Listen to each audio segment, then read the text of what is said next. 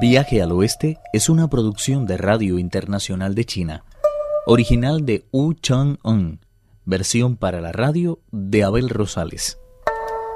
Primera parte. El joven dragón no pudo resistir el enfrentamiento con el monstruo.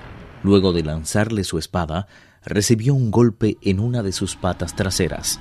Se dejó caer de las nubes a toda prisa yendo a parar al foso del Palacio Imperial, salvando de esta forma la vida. El monstruo trató de darle caza, pero el joven dragón se hundió en el agua y se hizo invisible. La bestia desistió de su empeño y cogiendo la espada y el candelabro de hierro, regresó al salón de la paz de plata, donde continuó bebiendo hasta que perdió el sentido y rodó como un fardo por los suelos. El dragón, mientras tanto, permaneció escondido en el fondo del foso. Al cabo de media hora de absoluto silencio, apretó con fuerza los dientes para soportar el dolor que le atenazaba la pierna y saltó por encima de las nubes.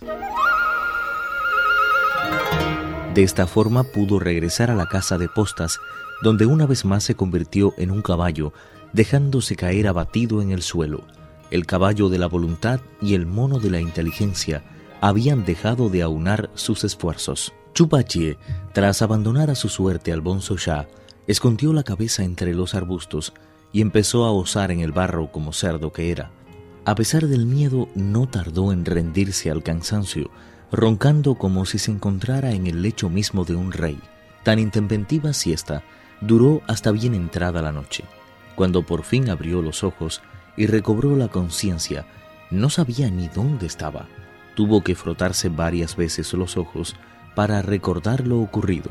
Creo que debería tratar de liberar a Bonzo Shah, pero no. Lo mejor será que vaya a ver al maestro. Si consigo convencer al rey para que mande refuerzos, mañana mismo trataré de rescatar a Bonzo Shah. El idiota montó a toda prisa en una nube y regresó a la ciudad.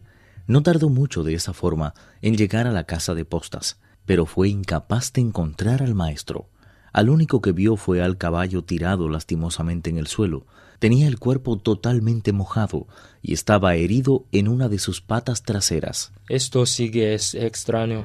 Que yo sepa, este animal no se ha movido de aquí, sin embargo está sudando y herido, como si hubiera hecho un viaje larguísimo. Deduzco, por tanto, que maestro has debido de ser víctima de unos bandidos que se han ensañado con este pobre bruto. Al darse cuenta el caballo blanco de que era Paché, recobró la capacidad de hablar y dijo, Hermano.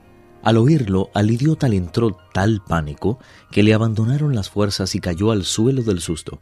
Pero cuando se disponía a salir corriendo de allí, el caballo le agarró de la túnica con los dientes y volvió a decir, Hermano, no entiendo por qué me tienes tanto miedo. Ha tenido que suceder desgracia muy grande para que te hayas decidido a romper tu silencio. ¿No sabes la prueba a la que ha sido sometido nuestro maestro? No. El Shah y tú se pusieron a alardear de sus poderes ante el rey, pensando que podían capturar solos al monstruo, y en realidad se convirtieron en sus víctimas. No los culpo por ello porque sé lo fuerte y poderoso que es. Pero podían habernos avisado por lo menos de su derrota. Ese maltirón monstruo se hizo pasar por un atractivo y elegante liderato e irrumpió en la corte, afirmándose el yerno del rey. Pero eso no fue lo peor porque convirtió a nuestro maestro en un tigre feroz que hubo de ser encerrado en una jaula de hierro. Así que no me quedó más opción que ir a liberarle. En la corte no pude estar con él, topándome, por el contrario, con el monstruo en el salón de la paz de plata. ¿Puedes moverte? ¿Para qué lo preguntas? Para ver si puedes regresar por tus propios medios a océano de que procedes. Esta empresa está totalmente arruinada. Por lo que a mí respecta, ahora mismo voy a coger todas mis cosas y voy a regresar en busca de mi esposa a la aldea de Viejo Gao. Al oír eso, el dragón tiró con fuerza de la túnica, impidiéndole seguir adelante con sus planes. No comprendo cómo puedes ser tan intolerante. No está bien renunciar a lo que se ha emprendido. ¿Por qué no? El bonzo ya se halla en poder de este monstruo y yo soy incapaz de derrotarle. Creo que ha llegado ya la hora de marcharnos cada cual por nuestro lado.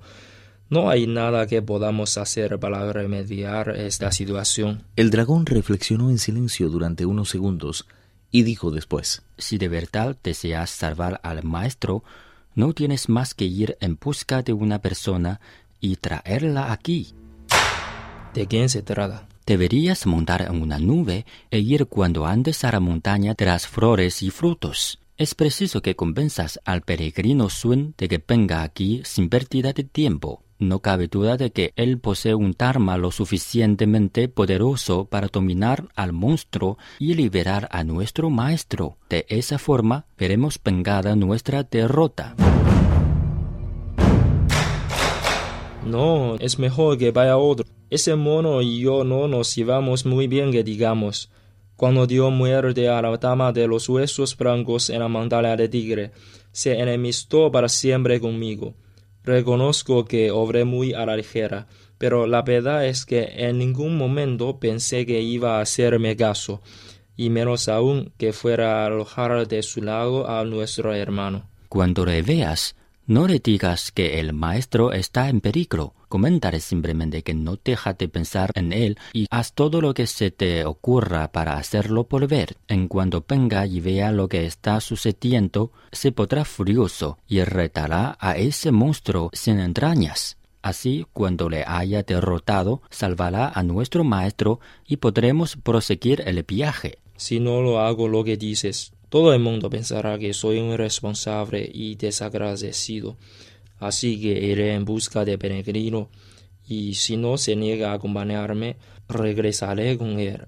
Pero te advierto una cosa, si no accede al venir conmigo, no me esperes, porque yo tampoco pienso volver. Le conozco bien y sé que vendrá. El idiota puso a un lado el tridente y se arregló un poco la ropa. Se elevó después por los aires y tras montar en una nube se dirigió hacia el este. Era claro que la hora del monje Tang no había llegado todavía, de ahí que el viento soplara con fuerza en la dirección que él llevaba. Era de hecho tan fuerte que el idiota no tuvo más que desplegar sus enormes orejas para desplazarse a toda velocidad a través del océano oriental. El sol acababa de salir cuando llegó al final del viaje y saltó de la nube. No había dado diez pasos cuando creyó oír a alguien hablando. Miró con cuidado en la dirección en la que venían las voces y vio al peregrino sentado en una roca enorme que se levantaba en el centro mismo de un valle. Ante él había más de mil doscientos monos alineados en formación militar.